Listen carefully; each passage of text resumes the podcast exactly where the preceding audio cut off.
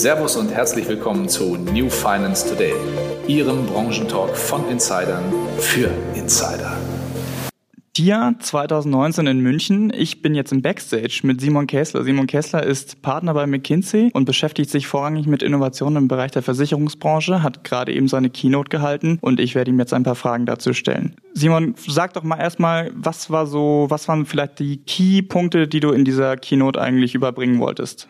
Ich glaube, wir erleben gerade einen echten Epochenwechsel und äh, eine massive Beschleunigung in der Digitalisierung von Versicherungen. Wir haben über die letzten Jahre viel gesehen an Hype, äh, sechs, sieben Jahre. In der Vergangenheit war das ein, ein starkes, starkes Buzzword. Alle werden digital, alle ändern sich radikal, aber passiert war damals noch relativ wenig. Dann kam auch eine gewisse Zeit der Enttäuschung, äh, muss man ehrlicherweise sagen. Und wir haben jetzt aber, äh, wo wir sehen, äh, dass viele Sachen funktionieren. Die Geschwindigkeit nimmt zu, die Investitionen nehmen weiter zu und wir erleben schon echten, echten Wandel in der Versicherungsbranche und wir erleben gleichzeitig auch eine stärkere Polarisierung. So, es gibt also stärker Spieler, die jetzt gewinnen in dem Umfeld und sozusagen von der Digitalisierung profitieren und da echten Impact, wie wir sagen, generieren können und gleichzeitig auch andere, die immer mehr abgehängt werden.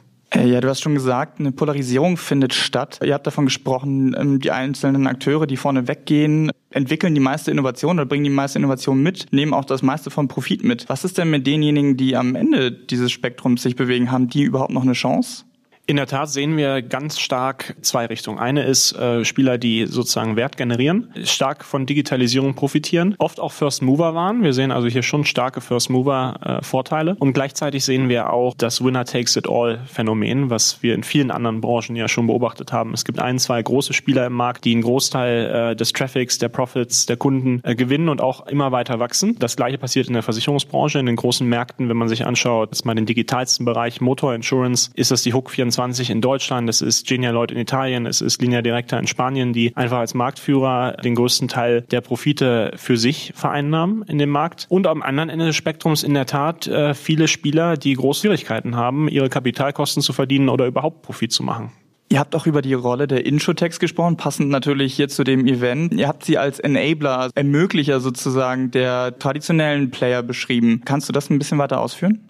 Ja, Insurtechs spielen aus unserer Sicht eine ganz wichtige Rolle bei der Digitalisierung im Versicherungsbereich. Denn wenn man sich mal anschaut, was die großen Versicherer an Stärken haben, ist das sicherlich immer noch starke Marken, die viel mit Vertrauen verbunden sind, was im Versicherungsgeschäft sehr wichtig ist. Wir sehen eine große Kundenbasis bei vielen der Versicherer immer noch. Wir sehen ähm, eine große, große Anzahl an Daten, die man nutzen kann und auch eine ganze Menge an Investmentstärke. Ja, also es ist viel Geld vorhanden, was in Innovation investiert werden kann. Gleichzeitig fehlt, glaube ich, vielen großen großen Versicherern das, was Insurtechs mitbringen. Das ist zum einen eine ganz andere Kultur, agiler, Start-up-orientierter, es sind ganz andere Talente. Äh, leider ist es ja so, dass viele junge Leute nicht in den Versicherungsbereich äh, gehen möchten, aber umso mehr in den Start-up-Bereich und Insurtechs da eher es schafft, Talent anzuziehen. Und wir sehen natürlich auch eine viel stärkere Beschleunigung äh, bei den, bei den Insurtechs, ähm, neue Themen zu implementieren, Test and Learn. Wir sehen, dass sie viel besser mit Analytics oft umgehen können als noch die etablierten Spieler und viel Innovation bringen. Also aus unserer Sicht sind es, haben beide Seiten eigentlich Stärken und ein erfolgreiches Modell in der Zukunft wird viel mehr von Kollaborationen zwischen Insurtechs und Versicherern leben als von Attack, weil gleichzeitig muss man auch sehen, die Insurtechs haben schon Schwierigkeiten, selbst Kunden zu akquirieren. Also viele der, der Stärken, die die traditionellen Versicherer haben, haben sie nicht. Eine Marke aufzubauen ist extrem schwierig in so einem Low-Touch-Umfeld wie der Versicherung und äh, die Investment-Power ist einfach oft nicht da. Also ich glaube, beide Seiten können hier stark voneinander profitieren.